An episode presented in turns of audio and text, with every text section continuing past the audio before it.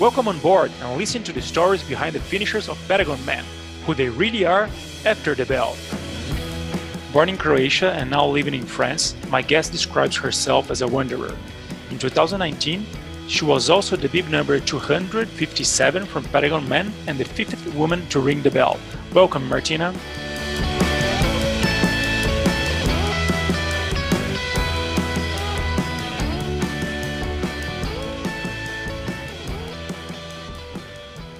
The greatest danger for most of us is not that our aim is too high and we miss it, but that it's too low and we reach it. Quoting Michelangelo is the best way to introduce this episode guest. Martina, welcome to the After the Bell. Hi, Samir. Thank you very much. Martina, you were born and raised in Croatia. And from yes. what I know, the main sport there is soccer. Uh, and in second degree, if we're going to talk about individual sports, we have tennis, alpine skiing, and really good and, swimmers as well. Yes. What was how was your relation with sports when growing up there? Well, I was I started training very young. I think I was like nine or ten. That my dad bought me skis, and he just you know um, applied for me in a local cross country skiing club and um, and I reached a pretty high level because I was in a Croatian national team, when juniors team, of course. Mm-hmm. I was always I was always into sports, but I never heard when I lived in Croatia. I never heard about triathlon. And in my village, let's say it's a small village of like 1,000 people. Nobody. There was only one guy with a with a road bike, and I thought like he was sort of a you know, a weird type with this weird bike that nobody ever saw. You know, we all had like hundred dollars worth mountain bike, you know, to go village. So, um, so I really I wasn't in in touch uh, with cycling or running. Yeah, running with the skiing club, but but yeah, cycling it's something that I really discovered later. And uh, talking about cross country, that uh, we have a lot of listeners here in South America that are not used to snow and to winter mm-hmm. sports. Well, tell me a little bit about cross country. What is what, is it? What is it? And the distance. Describe the, the sport for, for us. Well, uh, cross country skiing, it's let's say something like like when, when you go on roller rollerblades. It's just that you have these sleek, lean skis mm-hmm. that they're much narrower than regular alpine skiing and it's the technique it's pretty much the same because you also have one one style that called skating so it's exactly the same like roller skating but you have skis on your feet and okay. the other style called the classic mm-hmm. and um, i cannot really describe it but it's another discipline so you have to you race in both and then i was stronger in the in the classic style let's mm-hmm. say and the distances are 5 10 20 kilometers. And it's a very it's a very dynamic and it's a very very hard sport. And i think that's why um, my cycling skills are so good because my legs are so strong. And your heart is strong. So i really have the advantage of um, having trained young and having developed my my lungs and my legs at that age. So i like i trained cross country skiing till i was 18 and then I moved back to Italy. I, I went to to study in Italy to university, but it's nice. a great sport because it's very um, it's it's it's not boring because in winter you you go on the ski, but in summer you have to run. Um, you do all kind of um, CrossFit trainings and rollers and everything. So it's really a pretty sport. Nice. And it's uh, not, uh, as you mentioned, the distance like 5, 10, and 20K is not uh, always downhill. It's downhill, uphill, flats. No, no, no. It's not downhill. It's not downhill at all. You have, you know, some portions with downhill, but it's it's either flat or or or climbs. It's nice. very, yeah. So I um, I see a lot of uh, athletes and also triathletes in North US or Canada that uses cross country skiing as a winter cross sport in winter. Mm-hmm, yes, it's excellent. If you, I mean, now I don't do it anymore. Mm-hmm. I stopped skiing except for alpine skiing i go once in a year if, if i have time but a lot of cyclists because if they live in the alps they can't really ride their bikes so they do the, the indoor i mean the, the home trainer mm-hmm. and combine it with cross country skiing it's excellent for your for your heart and for your legs i think there's nothing better Nice. And uh, how you mentioned that your village, uh, it's a 1,000 people village. How, yes. how, was growing up in such a small uh, town? And then uh, moving to Italy, then to to Paris, to, to France. Uh, how, how was the environment there? Well, it was. I think I had a really happy childhood, and we spent our time outside all the time. We didn't have phones, um, so it was you know playing and running around, and it was just amazing. And then you know I, I traveled the world and moved and lived in Italy and in France, and now I had the chance to spend four months with my family, and it didn't happen um, it, it, it, never happened in the last 20 years i think that i spent much time with my family and it really kind of brought me back to my roots because i sometimes sometimes when you move in different countries you live in different countries you kind of lose the sense of belonging mm-hmm. I, I, I don't really feel croatian but i don't feel italian or french either you know so it's kind mm-hmm. of um, sometimes you feel a little bit unstable and like you know where you come from but you kind of lose it a little bit during the years with all the trips and everything. And now thanks to covid i have to say that it had a really positive effects on my life. So i so i spend a lot of time with my family. It wasn't easy at the beginning because my family is you know all like like we're not italians but we have a little bit of italian mentality you know. We, mm-hmm. we talk and we scream and we yell and we argue and everything. So at the beginning, I'm like, oh my God, I, I need peace in this house. it was crazy. And I have three sisters and, and six nephews. And Whoa. they were around all the time, you know, and I was I was working in home office and they just come in like, hey, let's have a coffee. I'm like, I'm working, I'm in a meeting, you know so it was hard at the beginning to adapt and now i'm going back actually and everybody were, were like are you crazy? You're going back? Wasn't enough.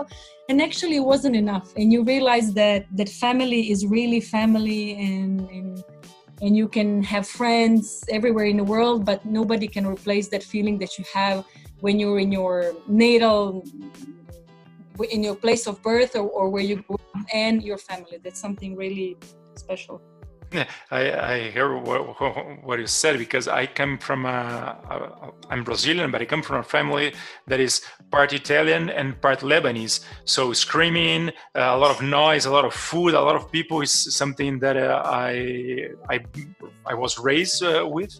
And then um, I don't know. I think I, I left my parents' home when I was 17, mm-hmm. more, more 20 years ago and sometimes I, I miss the all this this messy environment uh, when I'm not there. And uh, I, I, completely agree with you. It's something that it, it, it's crazy when you are there, but you miss when you are not. So yeah, it's true. Like you, you go there and like, oh my god, I'm not going to survive this. you go, but, you but, and then like, at the end of the day, it's who you are. It's part of who you are. Yeah, yeah, exactly. Mm. And when you um, you left Croatia for um, for the university in Italy, right? Yes, yes. What what what, um, what did you study? I studied uh, conference interpreting, and mm-hmm. at the time uh, Croatia didn't have that university, so I went to Trieste, which is a very nice city by the sea, like 60 kilometers from my house. So it, it was not far, and I was home every weekend and it was a very very good university. Mm-hmm. and i studied french italian english and and croatian. And then when i graduated i realized that that that's nothing that's not what i want to do in life you know? I finished it i'm like okay let's do something else.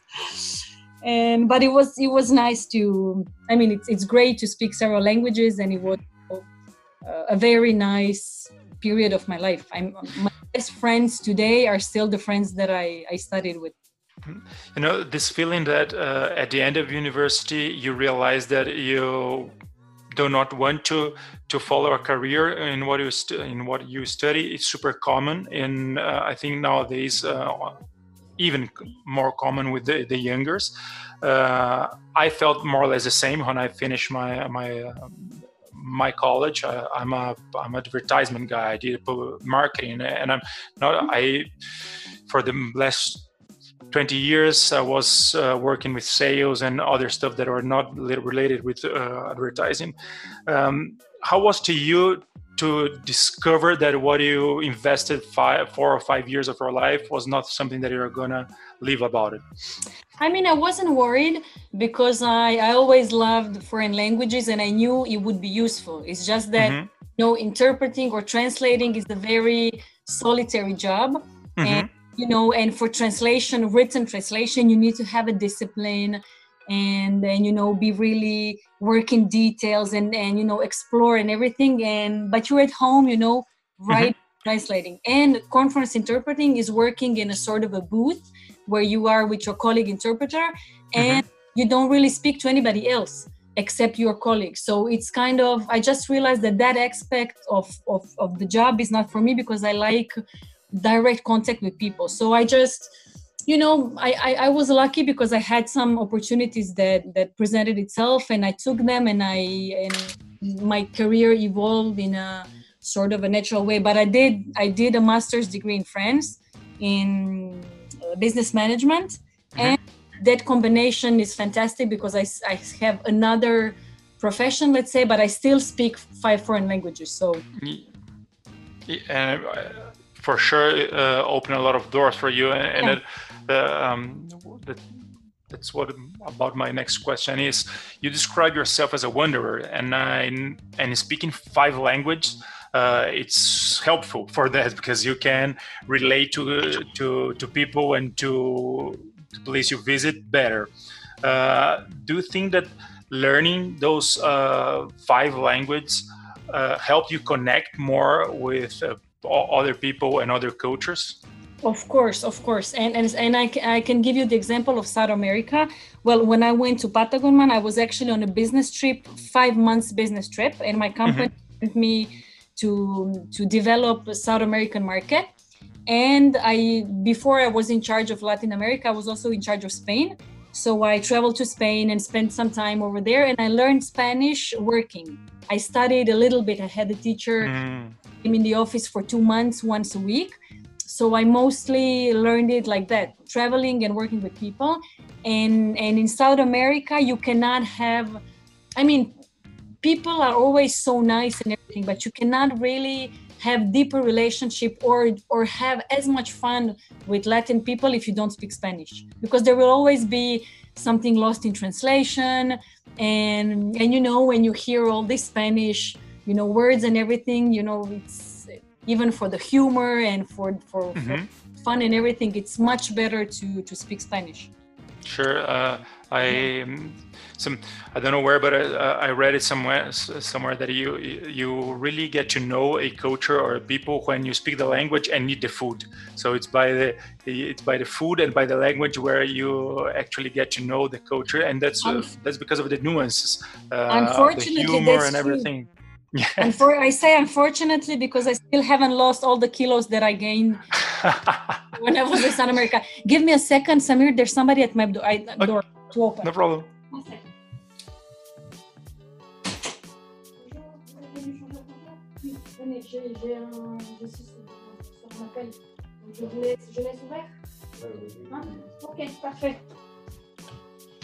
Okay, I'm here. Hmm, no problem. Yeah, South America has amazing food, but also Italy and France, uh, and I don't know about Croatia because I don't, I have not been to Croatia yet. Yeah, very good, but, very good too. But I heard a lot of a lot of good stuff from from there. Yes, but I but but I'm so in love with with Latin culture that I, there it's it's my favorite part of the world, and especially mm. people. You know, you don't you don't have. I mean, French are so specific. You know, they're not. Mm-hmm pretty open and they're pretty reserved and when you go in colombia or mexico or chile or whatever i mean people embrace you and they're so generous in they in their everyday life with everything they will invite you at home and they will you know take you to visit and whatever you need they're there you know it's not mm-hmm. something that will happen very often in france Mm-hmm. You you said you spent four months here prior to to Patagonia. Which countries no, I, were you? I, I was I, I, came in October. Uh huh. left at the at the, at the, at the end of February. Well, I Ah, went, okay. Yes, I went to. Well, my company has a headquarters, American headquarters in Florida, so I was traveling back and forth Florida and then Mexico, Colombia, Argentina, um, Paraguay, uh, Chile, Costa Rica, Puerto Rico, Wow, a lot. and then well I, I spent a lot of time i spent like a month and a half in colombia altogether um, a month in mexico and then shorter trips to brazil too i went to sao paulo and, rio de janeiro. So it was a lot of a lot of traveling yeah.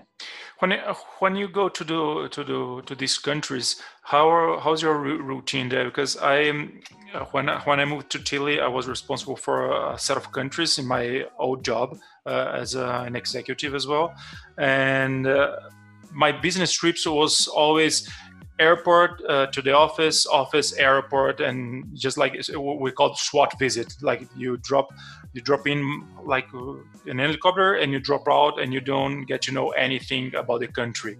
The only uh, thing I, I would try to do is to get out to dinner to as I as I mentioned to get to know the food and maybe by that try to get to know a little bit of the country.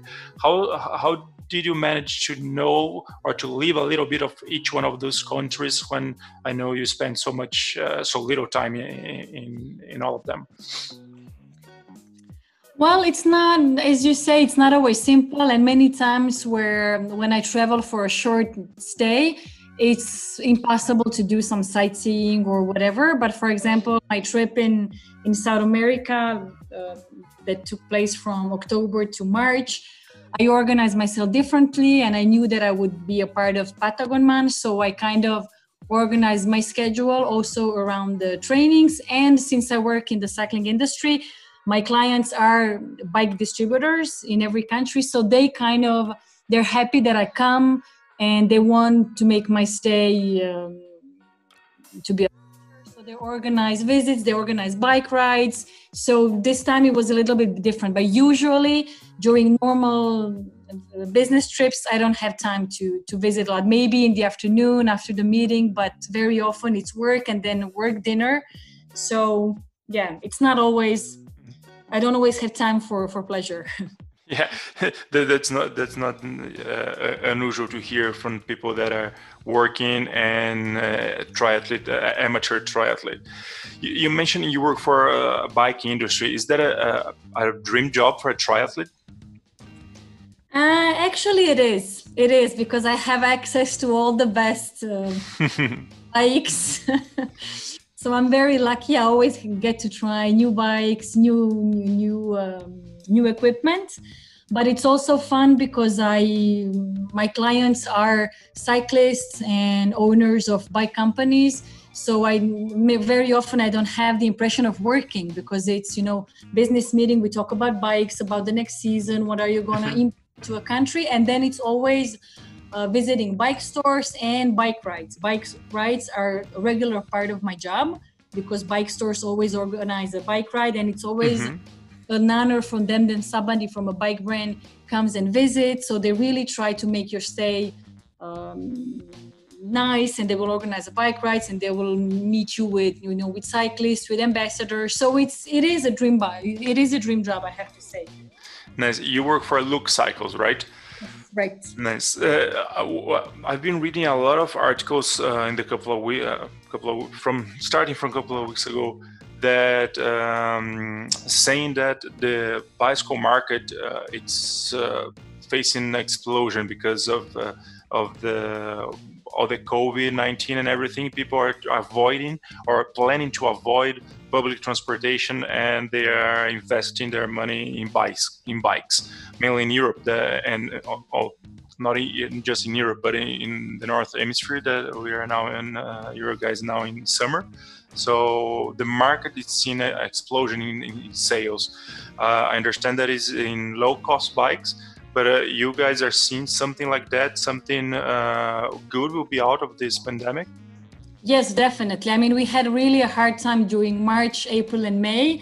But in June our sales really exploded. But I mean, it is great, but we also lost a lot of money in the three months practically without any activity. We closed the factory, everybody was working from home. So June and July it was crazy, but now we have to see if that's going to be the tendency for the next mm-hmm. months or whether in July, June and July people just bought enough to work for two months and then sales will be regular. We'll see, but the tendency is definitely that the cycling industry is, is, is increasing. Everybody after the COVID, they wanna uh, they don't want to use public transportation like you say but it's not i mean the, this positive tendency will affect us even though Lux Cycle is a high-end brand because mm-hmm. we manufacture pedals and we're not yes.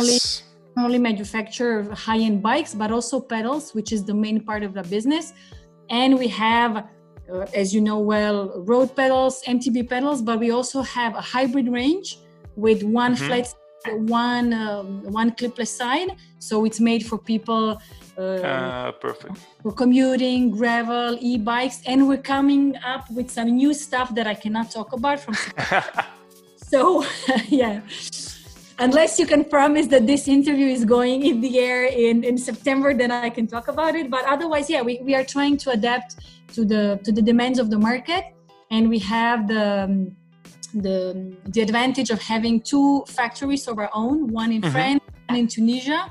So we can manufacture in house and and try to to offer the market what it demands. So yeah, pedals it's something that we, we see that it's increasing a lot and and in general for for for people's health i'm very happy i mean in a way i'm kind of happy that this big change is coming because mm-hmm. people mm-hmm. started to be aware that it's very important to move people who never run in their life they started to run around their building so it, it, it rose awareness of, of the importance of, of health yeah, and and what's attendance looks like for for bicycle market and mainly for cyclists and triathlon.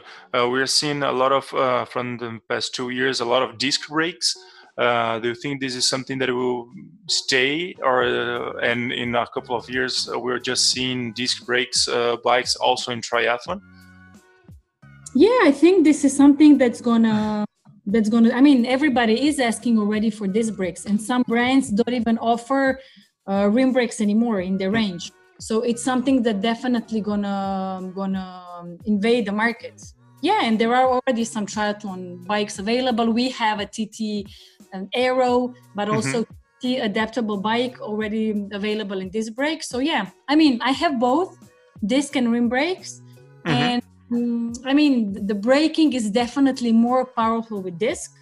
Mm-hmm bike is also a little bit heavier so it depends on what you what you're looking for. I mean i'm not obsessed with the weight of my bike and when i started training i bought a um, you know a regular bike. I only had a carbon fork mm-hmm. aluminium bike and i had very good results with it so you know and i was never obsessed but some people are like 100 grams here and 100 grams there it's very important it depends on what you're looking for and and i also like my rim brakes bike you know it's it's really lighter and it's a different experience but it's definitely i mean if you're in the mountains and it's rainy you really yes. you don't worry about anything with these brakes yeah, that, that's right. I think it's the, uh, really depends on the on the course and conditions.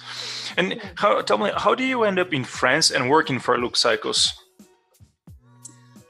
Um, well, I I came to live in France like 13 years ago, and I used to work in a swimwear industry. Mm-hmm. And, uh, and as I told you, I was um, an athlete when I was young, and then I stopped training, and then I started. I was in between the jobs. I left my job. I worked for a Canadian swimmer brand, and I wanted to go back to sports industry. And living in France, it's very hard to change to go from one industry to another because there is a sort of an opinion that if you come from one industry, you're not capable of working in another. You know, mm-hmm. so like I mean, I was looking for exactly the same job but and especially in paris you have a lot of people applying for the same job you know it's not like you have 20 competitors you have 1000 competitors for the same job so it's really hard to you know uh, to to making yourself like original and with all the people applying so i kind of i think i got a little bit lucky i applied i, I mean i saw the ad and I it was a sports equipment company. It didn't even say that it was a cycling brand. So I applied. They called me, and it was funny because at the beginning they told me like, "You're really not what we're looking for," you know. And I'm like, "Okay." you know, Thank you very much because I came from a, I worked in small companies and they were looking for somebody maybe coming from Nike, Adidas, you know, big brands. Mm-hmm. Like, yeah, look is a small brand and we want somebody really with a with an with a big company um, experience to teach us a little bit how to work because it's a family-owned company. So you know they keep telling me that I wasn't the one, but they kept calling me back. You know. yeah. So every time I was kind of surprised, like, oh, they called again. You know what they want now? I'm not what they're looking for. So every time I was really relaxed at the interview because I kind of knew they didn't want me. You know, so I'm like, I'll just be who I am. You know and in the end it worked. But i think i was lucky because the, the general manager at that time was also the, the owner of the company. And and he saw something in me. And even though you know it's an export manager job that mostly guys have it because mm-hmm. it's you have to you have to travel a lot. And at that time i was 34 and they were like are you planning to have kids? You know everybody asked that question. Mm-hmm. i was like you're not supposed to ask me that. It's illegal. Yeah so I was in a difficult situation because I was a, I mean, I'm a woman. I was, let's say, around the age of wanting to have kids. Mm-hmm. And I don't want to lie. I'm like, I'm not going to promise you that I would never want kids. I mean, yeah. now it's not in my plan. So, you know, it kind of worked out for me. And then the, the, the, general manager, he was like, he liked me. And then I, I, I met the sales manager and then the human resources manager and everything was around babies, babies and stuff. in the end they kind of trusted me and five years later i still don't have kids so i didn't lie. I kept one of my, my word.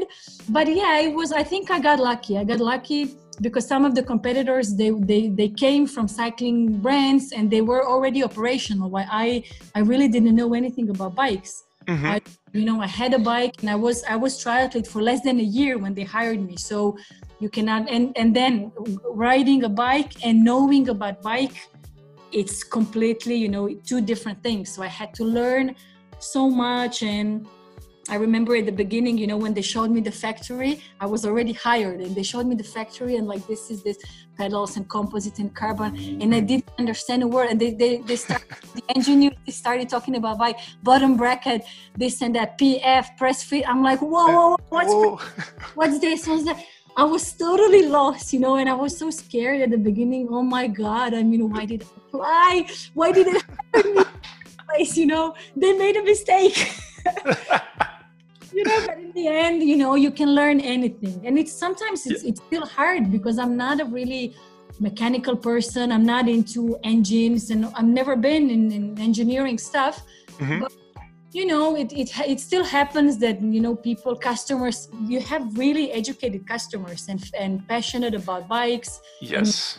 And, and especially in bike stores i mean that's all they do all day. They keep they repair they buy stuff so they know every single piece of a bike. And sometimes they ask me something really specific and i'm not i, I don't want to lie and pretend that i know. So sometimes I, I just tell them look i don't know. I mean diameter of i don't know what. I'm like I have no idea. I will ask. And you, we have so many different bikes, and it's it's it's not easy to learn everything by heart. So I just tell them, I don't know. I will check it for you and let you know, and it always works. So I don't I don't lose my credibility. Yes. but still, you know, I I find the answers and I tell them, and they appreciate it. So there's always something you don't know. So yeah, as Anya said, when we were, we're talking about. Uh, consumers of this those medium and high end biker, bikes, uh, we're talking about passionate people, and it's uh, super hard to know to know more than them because the, it's it's a hobby for for the one that are buying for the for the customers. So they can invest a lot of time on it and just in one specific bike because uh, if i'm looking for a triathlon bike i will study the range of triathlon bike that i'm into too. So i have to i just need to put attention in two or three models.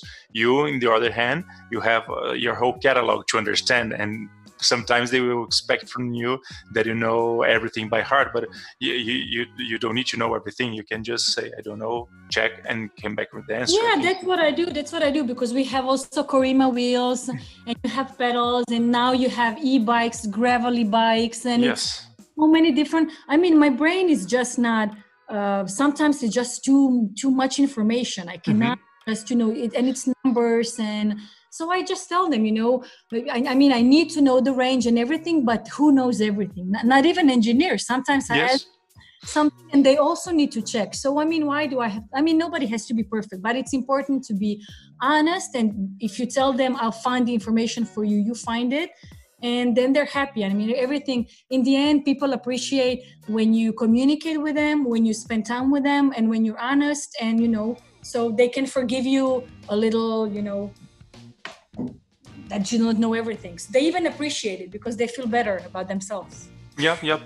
People like uh, people like some uh, appreciate some vulnerability. That, that, yeah. that's completely right. And you mentioned uh, before uh, working at Look, you were in the streaming business and yes. on triathlon for uh, well, literally started, than a I started basically in 2014. Mm-hmm how was that? How, how, did you why did you did you decide to try triathlon? Well it was a funny story. I had i was in, in, i mean it took me one year and a half to find a new job to change industries from swimwear to cycling mm-hmm. and to sports industry. And i was in between the two jobs and and i was single. And you know it was really hard for me to find somebody. And i kind of felt uh, lonely and I, I was like okay okay let's try this dating application. So i was on tinder which mm-hmm. is a mm-hmm. mistake because it's so i mean it's not it's it's not working for me all these dating apps but i had a drink with a guy who came from the triathlon club that i later took part of so we had a drink and nothing happened between us but he started to talk about triathlon and everything and ironman and i didn't know at the time can you imagine five six years ago i didn't even know was what ironman was and I was like, oh my God, that's it's. I mean, I would like to try, but I never swam. I mean, I didn't know how to swim properly. So like, yeah, and this club is really nice. So I went to see the Facebook page, and it was like four kilometers from my house in Paris. Mm. And and I gave it a try, and nothing happened with that guy, but it was still a very useful date because he presented the triathlon club, and then later I enrolled, and it was the best so far, the best, maybe the best five years of my life. nice. The, it's not a bad date when you go when you get out of it. Knowing a triathlon, it's uh, it's nice. Yeah, I mean, I was listening to him, listening to him, and I was like all about, you know, yeah, give me more info. But at the same time, I was like, you know, analyzing him and do I like him or not? And I was like, no, I don't like him. Nothing will happen. But still, I need a little bit longer to have enough information about this club. And and and you start. Uh, I assume that you start with the shorter distance and then uh, start building your way up for longer distance. Yeah, of How course. was this I mean, story on this one? Yeah, I mean, when when when people and there were some really strong people in the triathlon club, and they were like Ironman and everything, and I was like, you guys are like aliens. I mean, it's just. it's not possible. I mean, I would never, I could never do it. I mean, where, I mean, how, you know, I was so impressed and of course i started with i even the first one was olympic distance. And mm-hmm. um, and yeah and when i started i actually started cycling for the first time with the triathlon club. So at the beginning it was like getting to know your bike how to repair uh, you know a flat and everything. It was really beginners beginners. And when i managed to ride for like 40 kilometers there were some newbies you know in the same year. And mm-hmm. we sending text messages like, "Oh my God, 40 kilometers! You're so strong. I'm a champion." We were, you know, encouraged other. And then now, when you do an Ironman, you like. I mean, it's nice. It's nice because it's it means that. I mean, I don't think that everybody actually can do it, but it is accessible to many mm-hmm. people if you have enough time and enough will to do it. But at the beginning it was so scary that i was like i know never never. I mean you guys are from another world. And then slowly you, you do an olympic distance then you do a half ironman then you do a swim run or something and then you get used to the distance and it's not so scary anymore Yeah, and it's interesting how your body will it, it keeps learning day by day, and it will get adapt. You will the, body adapts to the to the distance to, to endurance if you respect the a, your speed and your pace and evolution of kilometers or distance you're running. It's uh, I think it's amazing how the body will just uh, adapt to it and then what some one day it's a, crazy ride i know 100 kilometers you can see you can see it's a, a crazy ride uh, in a couple of a month it just became your regular ride yeah and I, today is like if i don't do 100k i'm like yeah it was a small ride you know yes yeah. recovery week yeah and when i tell that tell that to my friends here that they don't ride they're like how much did you do today? Maybe hmm. 40 you know because 40 for them is huge. And i'm like oh no only 80 but it's because i had this and that and they're like 80 even in my car? 80 is a lot you know and you rode on your bike.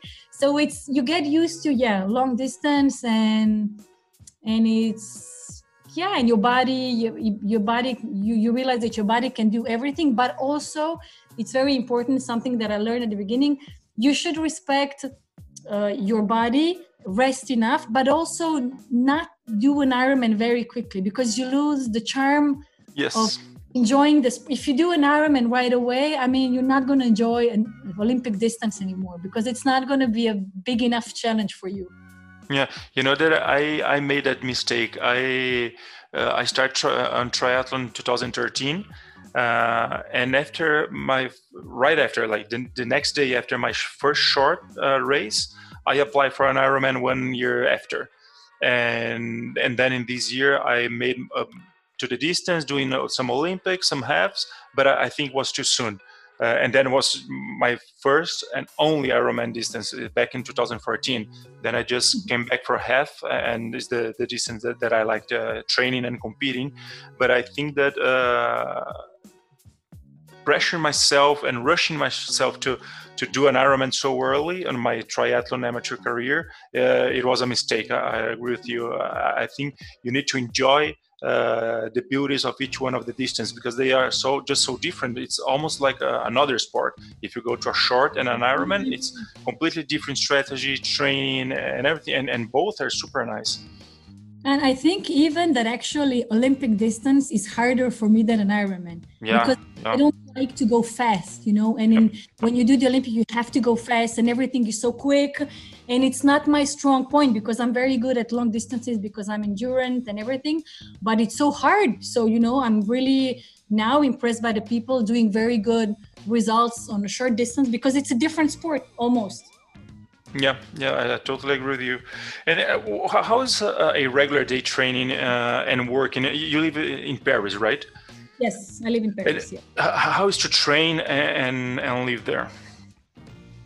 Well, it's not it's not that fun because we don't. I mean, for example, winter is very very hard in Paris. You don't have sun for like almost four months, and you don't you cannot do long long rides because it's mm-hmm zero degrees or minus three or plus five. So you can do one hour and a half, two hours. But actually, the advantage of triathlon is that that you can always swim and that you can run. So I kind of I kind of got used to it, but still I miss you know um, riding in the nature, countryside, and in the Alps and these beautiful places. But you can also always have. I'm lucky enough to have friends that like bike rides and nature as much as I do. So we always you know in spring we do a, a, week of training somewhere. Also with the triathlon club that's very active and proposing stuff to to its members. Mini mini like weekends training weekends or one week training. So you kind of you know you get used to it. But it's important for me to find time to go somewhere else in the nature and do a proper week of of green Mm-hmm. And where where do you do your your your long rides? Uh, there's some somewhere near Paris that you need to drive to this place. Uh, how, how's that? We, we, we get out from the house on, on a bike, and then you nice. have 15 kilometers of of of roads and cars, mm-hmm. and then I mean the countryside is pretty close actually. Like yeah, 15 20 kilometers, and then it's really nice. It does it's not very hilly. We do like if we do like 130k we have uh, 1200 meters of elevation. So it's not all flat. It's actually it's actually yeah enough. Rolling hills it's it's good. It's it's, it's, it's good amount of climbing for 100 130 kilometers. Then you're so lucky to get uh, out of your house uh, already on your bike do a short warm up and then you do the your, your proper training. Mm. This is a dream for, for many as a female triathlete what are the extra obstacles you still have to overcome because I, I have a lot of female triathletes that live here in South America. I actually train uh, four of them, and here it, it's not easy, you know. Uh, mainly in Brazil, because they have to be worried uh, if they are going to be running alone, so it cannot be in the dark or in the end in the end of the day or right in the beginning. They need to choose the right path or the, or the right park to do uh, depending on the hours. So uh, uh, um, I'm not just not talking about prejudice or something like that, but they always uh, have uh, this uh, fear of being assaulted or something worse. Do you do you have this in your mind when you go out training? How is it like to for you?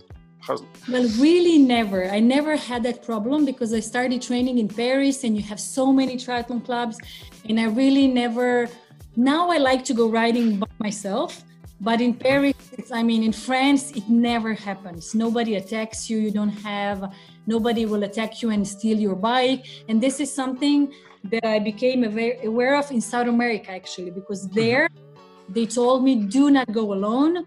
And uh, for example, in Colombia, you always have a car or a motorcycle following you, and you read about people that get attacked. For example, in Santiago, the first time I came in, in December before prior to the race, I went all alone to that place called what's the mountain over there when you have foxes on the street? Uh, wait, wait, wait. It's actually all. Ah, where did I go? I cannot. Well, a regular place, like like it's a little bit like Alpe d'Huez for Chile. You know, this there's a little hill with all with the curves, and you go up to the ski station uh, Cerro San Cristobal? Yes, yes, yes. I went there. Yeah. And I went there, you know, on a Saturday morning all alone. Mm-hmm. I was a little bit scared when I got there because there was no one. There was yeah. no and and the and the the the the the, the sites it's a little bit like you're on Mars you know yeah exactly it, it is right so it's a completely different uh, nature than in, in colombia where it's all green and everything i mean it was beautiful but mm-hmm and a little bit scary when you're alone. And over there, I was like, okay, maybe I should have asked somebody to come with me. I wasn't that comfortable, but I don't think about it that much, you know. But I, every time I went training in South America, I never went alone. Yeah, it's a it's a good choice. Unfortunately, uh, uh, we have to face this this kind of problem yet here. But um, as more women are doing are, are coming to our sport. Uh, most of them uh, are ex- um, runners that just migrate to triathlon, and mm-hmm. we're seeing uh, a, a, lot of migration from female runners to, to triathlon, and then we start to see some huge groups, and that's it's safer for them and it's good for the sport as well. Uh, we, I think that we need to to inspire more women to join triathlon because it's such a beautiful sport and uh, it's it's good to have more uh, diversity on, on, our sport as well. I think the problem is that you have a lot of female runners and swimmers, but you don't have a lot of female cyclists. Yes. I, you know, I thought about it and I, I spoke with my girlfriends that are very strong in cycling. And I think it's because cycling is really so hard. And if you want to improve and reach a really good level you have to ride for hours. And uh, and you don't you don't always have time. And and sometimes cycling is really i mean it's most difficult of the three sports. Mm-hmm. i don't know why women don't like to suffer that much. Mm. maybe i don't know. I don't know. I, I kind of i spoke with all the other girls also in my club and and they have a regular level and they're like i don't know i think it's it, it, it cycling can be too painful physically yes yes it, it's a painful sport because you need to keep pushing 100% of the time. Uh, so it's a it's a painful sport, and you need and you you need to be prepared to suffer.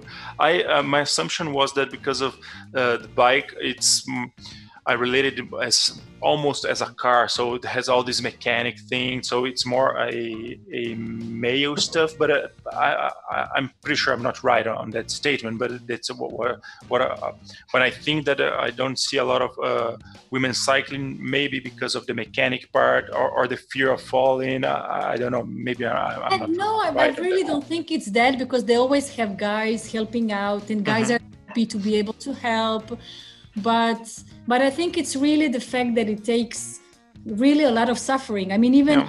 sometimes when i look at the bike races tour de france or whatever and when i see these guys dedicating their life and maybe they're not even going to be in the top 10 mm-hmm.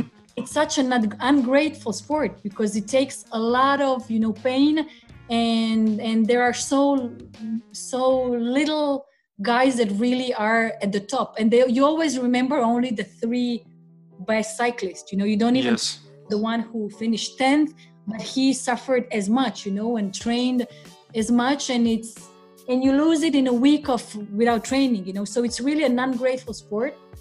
But it also gives you a lot of satisfaction. I think I think this is the main reason because you you know it takes you have to take the bike and then if you live in a city it's more challenging because I I mean sometimes you have to take your car otherwise I mean, you sit on your bike and maybe you have the patience of doing one hour, but doing four hours, I mean, not everybody feels like doing it. Yes, yes, that's right. I think you, you, I see in you a huge example because uh, you're just not a great cyclist, but you also work to the cycling industry that is super. Uh, it's a, it's a male, uh, more male environment. So I think um, you are such an example for women that are that want to join the, the, the sport, the, our sport. I, I want to know now. What is uh, you you you speak five five uh, languages, uh, and that I think that's not something easy to to learn when when you're already an, an, adult. So as a child, it's kind of easy to to learn another language because child uh, children learn things so fast and so and so much easier than than as adults. Um, and you also learn uh, new a new sport like triathlon when you were already an adult. What were the similarities uh, about learning a new language and learning a new sport?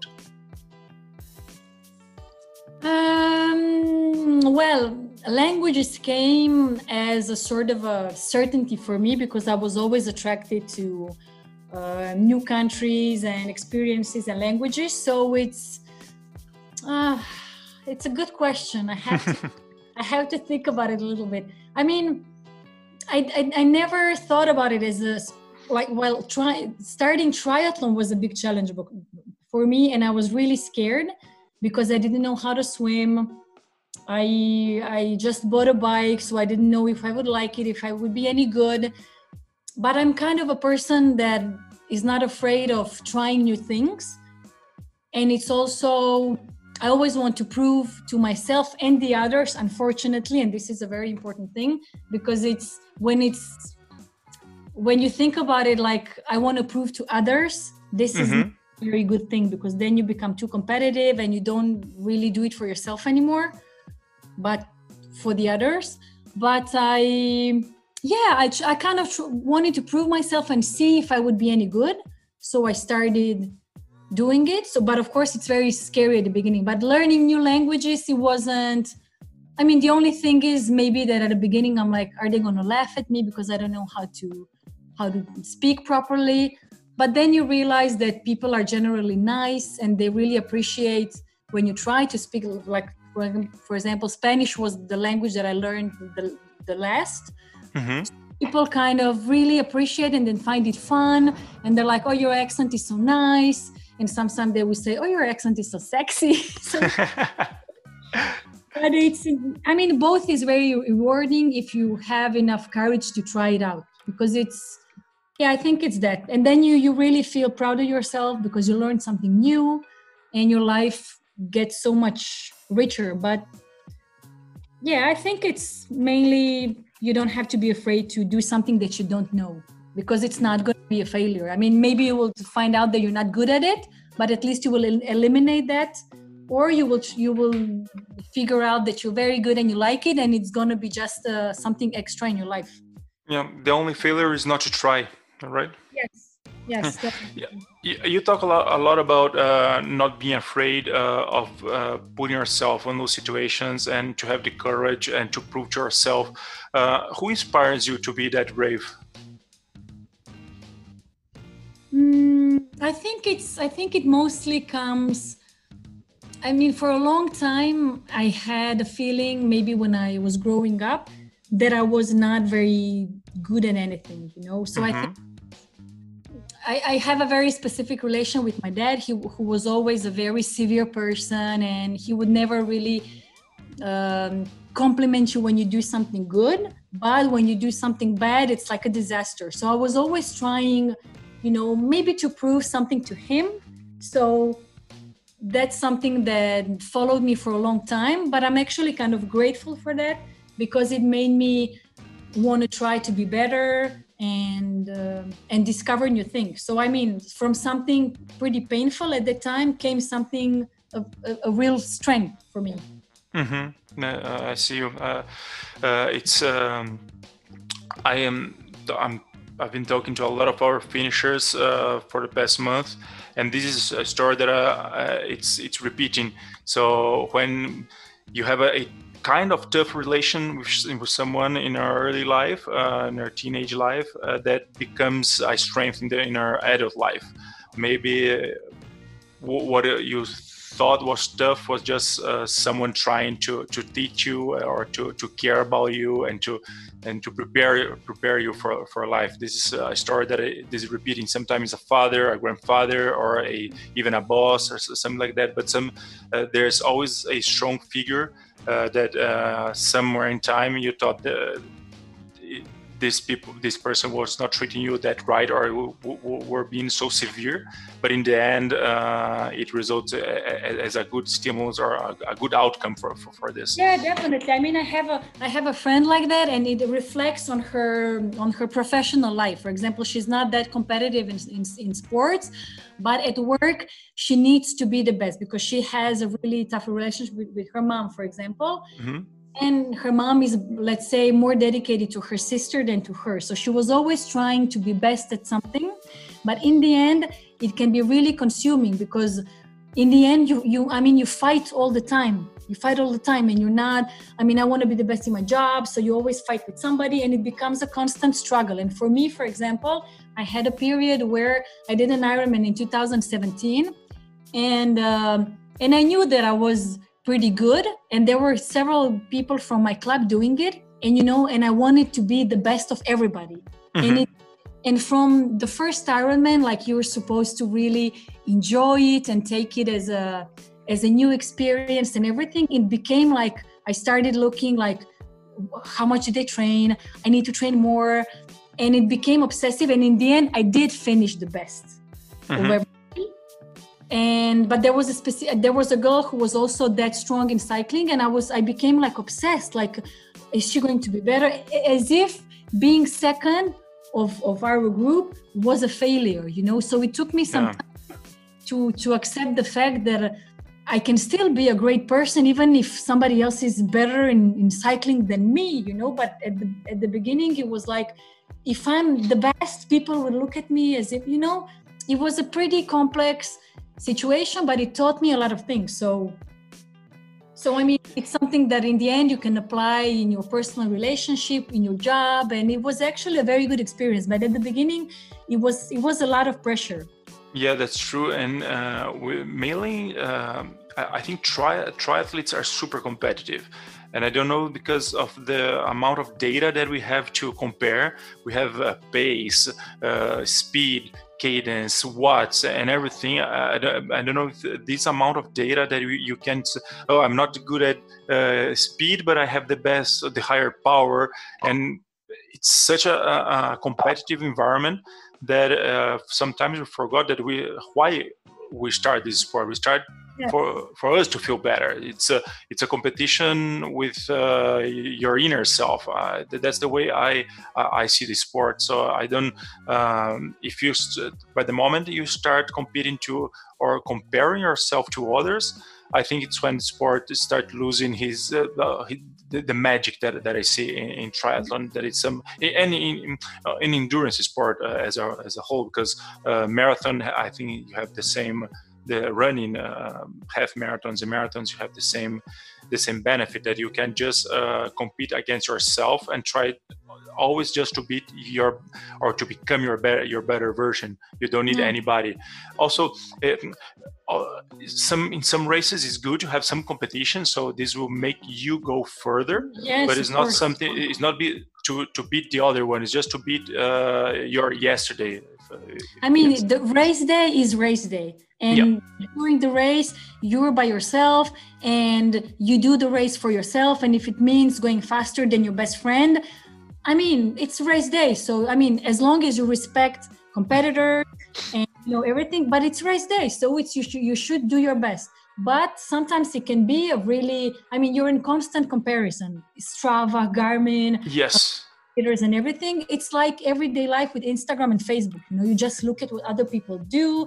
We you don't we don't i think we don't focus enough on ourselves and you just keep looking what other people are doing and it makes you feel bad. This is where i mean this is what i mean i'm not a strava i put everything on strava but i don't look except for Ironman i, I was comparing to that other girl and i was like oh my god she did 130 here and i did only 80 and I just realized it's sick. It's sick, yes. and I don't want to like that. Like every day watching Strava and, and, giving likes, and some people are like, "You didn't like my activity." know? Where's my kudo? yeah, where's my kudo? And like they put kudos for commuting, like six kilometers, and I'm supposed to give. I mean, I don't give kudos um, to anybody because I just put my activity. I don't even count who liked mine. You know. Yeah yeah this really? You know so you have to like everything they do and because this is the point. This is how they feel appreciated if you give them kudos. I mean it's it's it's it's becoming sick. Yeah and uh, and this is uh, this is the, the bad part the bad part the bad part of so, any social media. You you can it's good to, to see what other people are doing and to get inspired by them and maybe try to learn.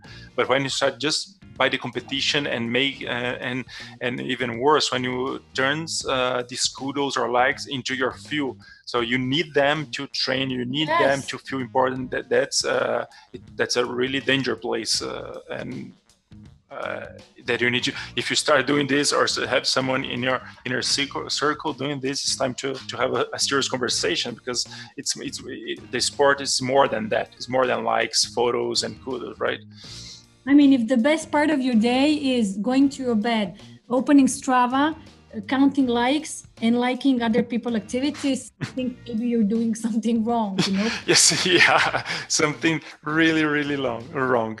Then, talking about race, uh, let's talk a little bit about Patagonman now. Uh, when you first heard about the race? Well, I saw the, I think since I did an Ironman already before, and I was working with South America, Instagram proposes you, you know, on the on the on the front page, they propose you, they offer you some pages that you might like. So I saw Patagonman, and it was just after, no, before the first edition. I think somewhere mm-hmm. in March uh, 2018 and I was like, oh my god! I mean, because I like doing different races. I I I never did an Ironman for a label because you have too many people and it's even too accessible, you know.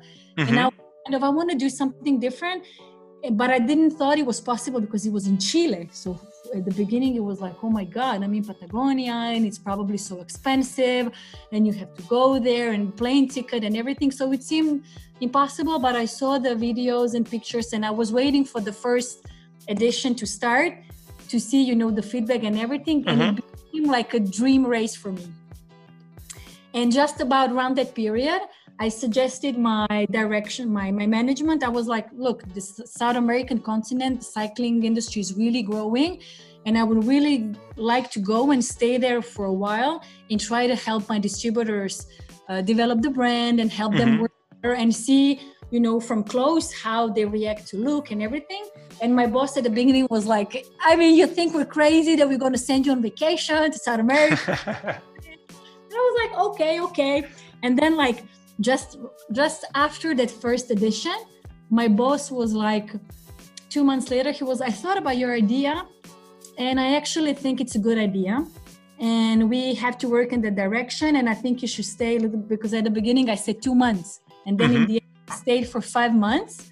And he said, okay, let's do it this year in October. And then in, in January, February last year, I applied for Patagonia. So, you know, little by little, I mean, in my head, I had that idea and all the events in my life went like slowly in that direction you know so i applied and i told my boss i applied and i want to organize my trip so i can be there at that time. And he was like okay go for it. And he totally supported me.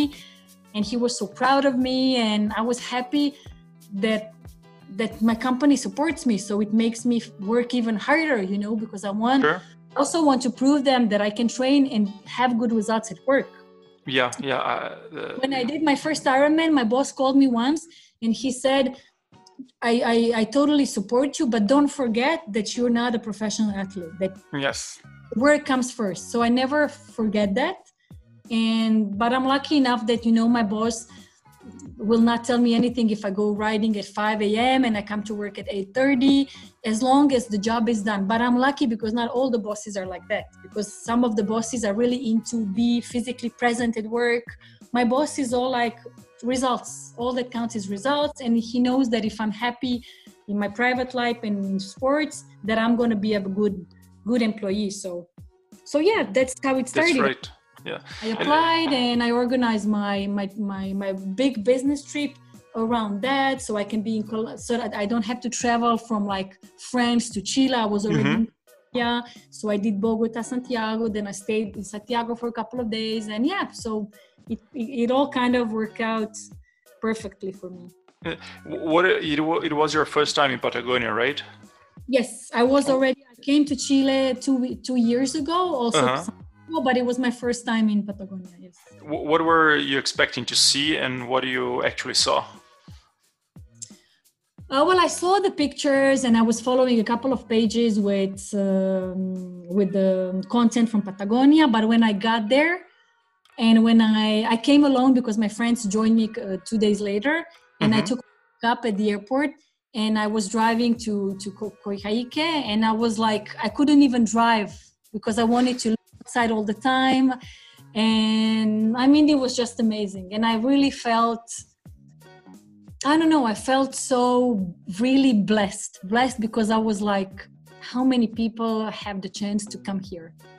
I mean not i mean not not a lot and I, and like a year before that i was i was thinking it was impossible in patagonia and then i was there and i just realized that life can really be so surprising yeah, and in, in Patagonia, uh, the I, I don't know what happens there, but there's a different or a stronger energy. You know that uh, you feel more connected to to yourself and to nature. I, I'm, I'm I'm super biased to talk about Patagonia because I just love the place, but uh, it's it the nature is so so you you feel the power of, of nature there. I don't, I don't yeah, what's. It's pure and the air is different and sky yeah. is and then you have all this mix of you know animals and snow and mountains and i mean it was it was just a crazy crazy trip yeah. Um, it, it, was also your first uh, extreme triathlon what were your fears back then um, well, I did one of the Ironman is considered as extreme. It's in France. It's Embrunman. So the bike course is very. It's it was more difficult than the one in Patagonia. Mm-hmm very worried about the swimming because it was cold and and I mean I knew I, I kind of knew that I I quit and but I got really scared at the social swim. At the social swim, I was like, I don't want to do it anymore. I no really, really, Samir, it was I, I was I was all confident and you know I knew that I could finish it, but at social swim, I really started to doubt. And I'm like, it's this is not going to happen. I was I'm like if I get out, I thought maybe if I get out of the water alive, then maybe mm-hmm. I have a finishing it, but I wasn't sure I would survive because at social swim it was so cold and I didn't have gloves. I came without gloves. I only had my suit, I only had my neoprene cap, no gloves, no socks. And I was like, Jesus Christ. I mean, I went swimming like that and I'm like, this uh. is not going to be good. I have to call my family and say my last words. Yes. And leave my Paris apartment to somebody, my nephews, you know, give them, you know, less direct. Really, I re- I was worried.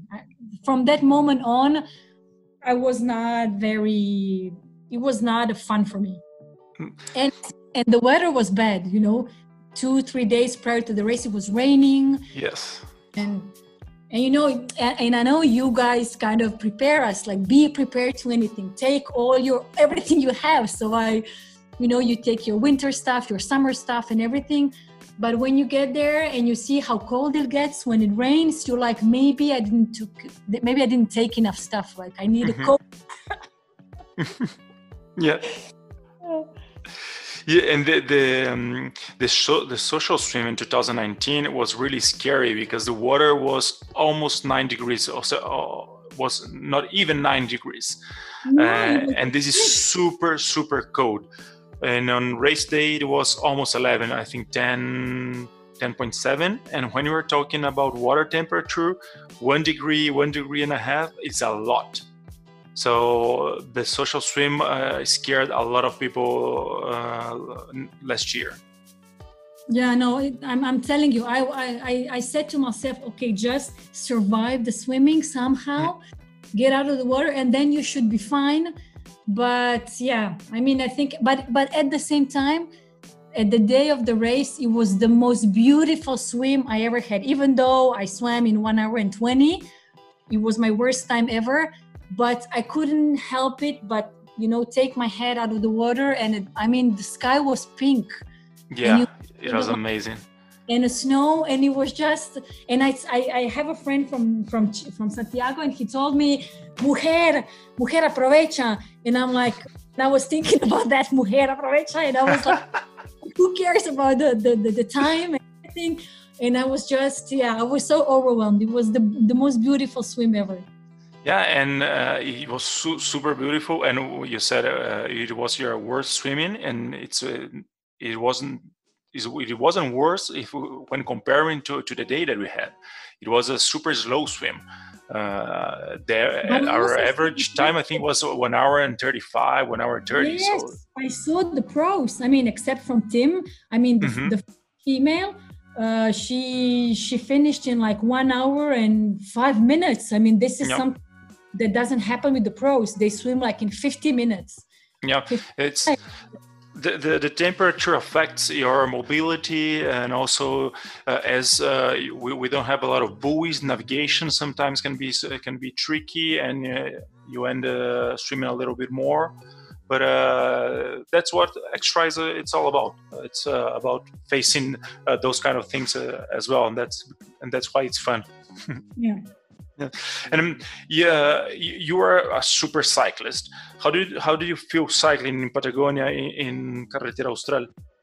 I mean, it was cycling was so much fun.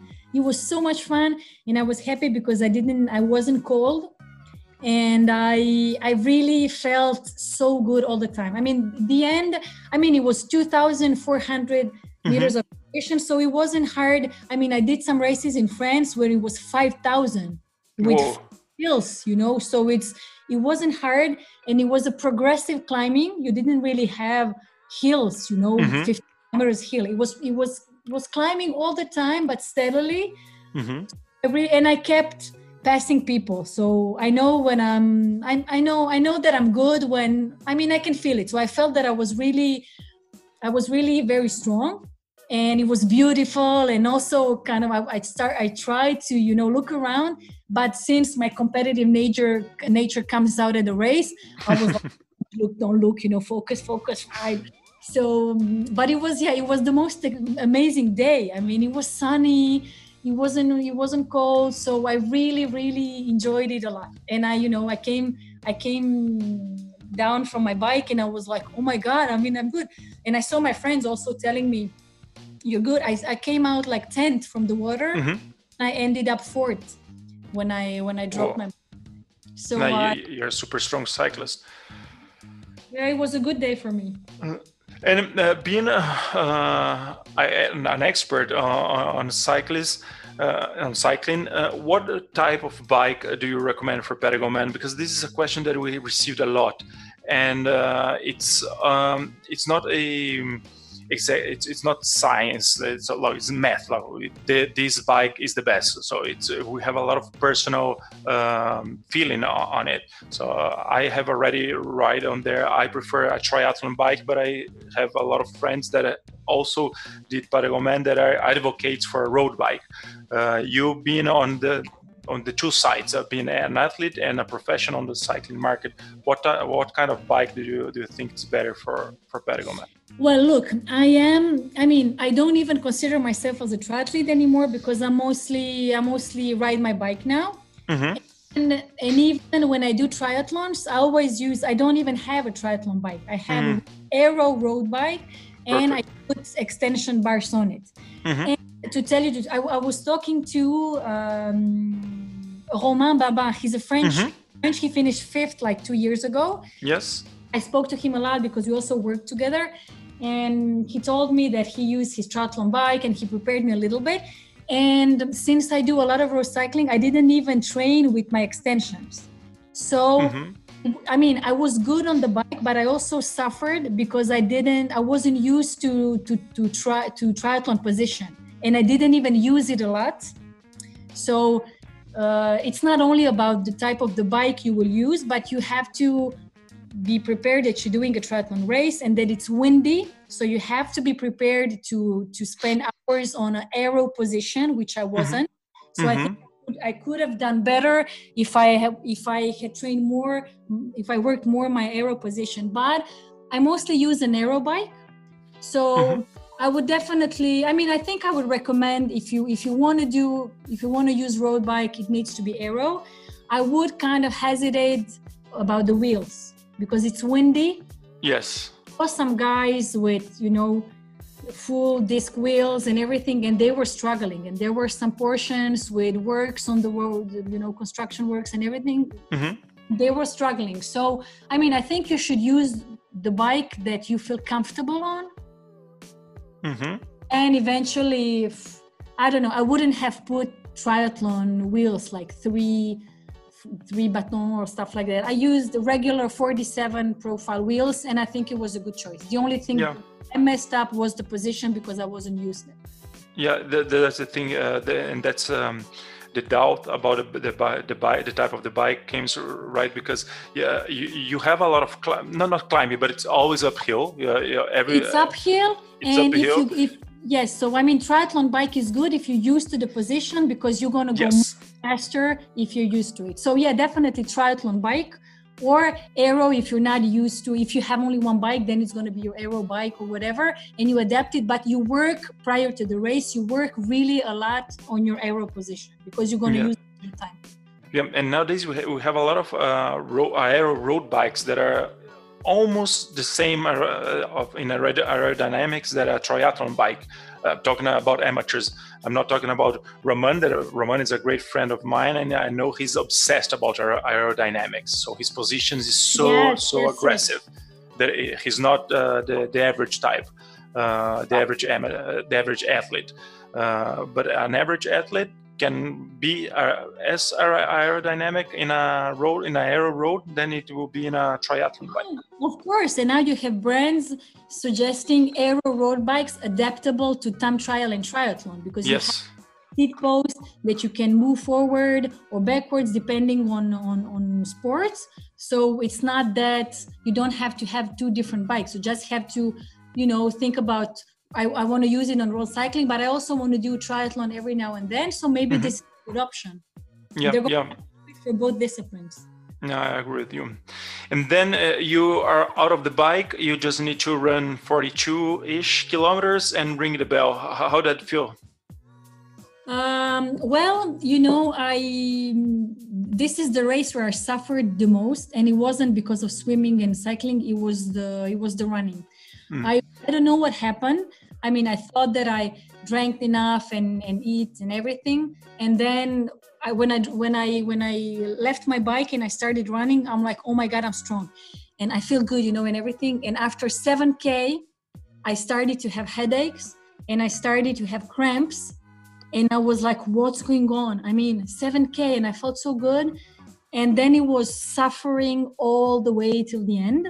I never stopped running. I ran all the way through the race, and my my support person met me at 30k, and I was, but I I, I felt like I was a snail. You know, the last 10k, it was the most painful thing that ever happened to me. I really I really suffered a lot, and I I don't know. And I was looking at my time, and I well, maybe I can do. My friend was like, "You're really strong," and and one girl passed me. I finished four on the mm-hmm. bike, I finished fifth overall, and there was one, you know, that passed me, and I'm like, "Oh my god, I don't want to finish sixth. Five, fifth is good, but sixth is not good." you know, that kept that kept me running because I'm like, so bad, you know and it's and it's yeah it gave me whatever and, I, and also I, I know that my family was following me from croatia and my friends mm-hmm. from and my support person jeremy he kind of he received all these videos that my friends sent for me encouraging me and like you're nice. the me so much and i was running i couldn't even talk. I couldn't talk to and, and he was like do you know who that is? I'm like no. I couldn't even recognize my friends voices mm-hmm. but it gave me it gave me so much strength and i wanted to finish for them. So uh, but it was really i think i had i had a how do you say it in english? The sun was so strong and i only had i didn't have the entire uh, cap you know? I was only mm-hmm. i had the the one how do you call it? The uh, you know only the one with the protecting me from the sun yeah yeah yeah yeah i know i know so there was a guy at the um, at the hydration station. He saw mm-hmm. that I was, you know disoriented, and he put some water on my head, and I think that saved my race because I think that sun really was too strong. And and I kind I don't know I kind of found found the strength to finish, but I had a very bad episode at like 48 kilometer because with the elevation, mm-hmm. Garmin sometimes when you do trail running, Garmin adds kilometers. Yes. We were running and my my garmin watch showed that i was at 41 something. So i'm like okay okay i'm there. I mean the village is village is near. And then it was 42 and we were in the middle of nowhere. Mm-hmm. i'm like and i had the crisis and i started i started walking and crying. And i'm like i cannot do it anymore i can you know i really started screaming like a hysterical you know woman. Yeah. And he was like oh it's here it's here. You know behind this curve there's there's a village. And then i kind of you know focused again and i'm like okay okay i have to i have to move on and i have to start running again. And then you go there's a little sort of a little uphill or something. And then i saw the finish line finish line was like one kilometer away. And i'm like assholes you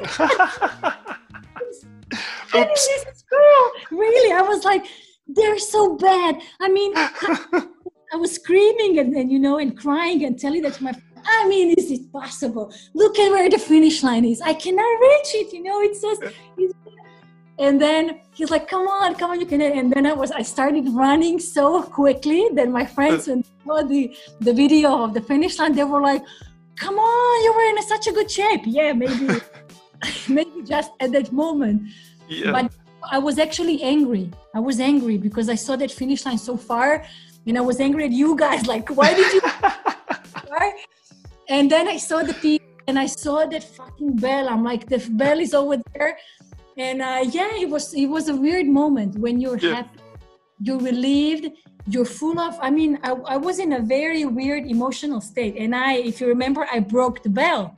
Yeah. Ah, so you, you were the one. I was the one. I was the one. Ah, we found it because uh, so when I got to the finish line uh, at the end of the day, Ignacio said to me, "Oh, so we're just uh, recapping the day," and he said to me, "Oh, so someone broke the bell, but it, then we finished, we fixed it, but I don't know who did it," and just all just joking about it. So you know, wow, here we have. I was so nice. but I was I was ringing it so hard. so yeah, when you tell me how did it feel? Well, it felt like that. I broke it, you know. well, well, we deserve it, and, and you know that's that's a, a reason, reasonable reason because uh, of, uh, of, for our marathon to have almost 43 and a half kilometers is because it would be much uh, prettier to have uh, the finish line just uh, by the side of the lake instead of in the middle of the uh, of, of the, okay, the village. So it wasn't Garmin. It wasn't Garmin. It was no, it wasn't Garmin. No, it's a little bit longer. Um, okay I think one kilometer, and just because uh, 42 exactly 42.2 would be right on the square in the first square uh, that you have in, in, the village in Puerto Ibáñez. Uh, and then we just put a, an extra kilometer to to end by the end of the, the lake. I couldn't finish in less than 30 hours, and now you added this extra kilometers, so I finished in 08. Come on. but it, it, it's it, it's for photo and uh, obviously for the to, to show a little bit to show off a little bit more of Patagonia because this is the huge the biggest lake in, in, in Chile so we need to end there. No it was beautiful. It was beautiful but that finish line you know it feels like it was 10k just to reach you know that point at the beginning of the village and the finish line it was just yeah. never ending. Nice Martina, to close this conversation, uh, it's, it's been awesome talking to you. Um, you have already worked for a swim company, now a bike. Running is next? Uh, well, I don't think I'm going to change my job that soon because I really enjoy working with Look Cycle and I enjoy nice. working very kind. I still have projects coming on, how to develop in different countries in South America. So, I mean, I think that my future is definitely sports industry. Mm-hmm. We'll see in uh, in the next couple of years. Cool, cool. Martina, thank you very much for your time. Uh, it was amazing. Uh, I'm pretty sure that people that are listening to us will enjoy and also be inspired by inspired by you take care, keep stay safe, stay training, and hope to see you soon. Well, thank you, Samir, for your invitation. You're a great interviewer, and especially thanks the entire Patagon team because it really is, I think, the most amazing race in the world. And I'm proud and I'm so happy that I participated. And I definitely encourage everybody else to come and do it. It's a, a lifetime experience. Thank you very much. Thank you, Samir. Take care. Take care. Bye bye. Bye bye. What a lovely conversation. Thank you so much, Martina. If you like this episode of After the Bell, go listen to the other ones. Every week, a brand new conversation with a Patagonman finisher. This podcast could not be made without the support of our amazing sponsors Tecnofast, Aquachile, and Dobek. I'm your host, Samir Rosolém, and with the awesome technical support from Nicolas Mitrano, this is After the Bell.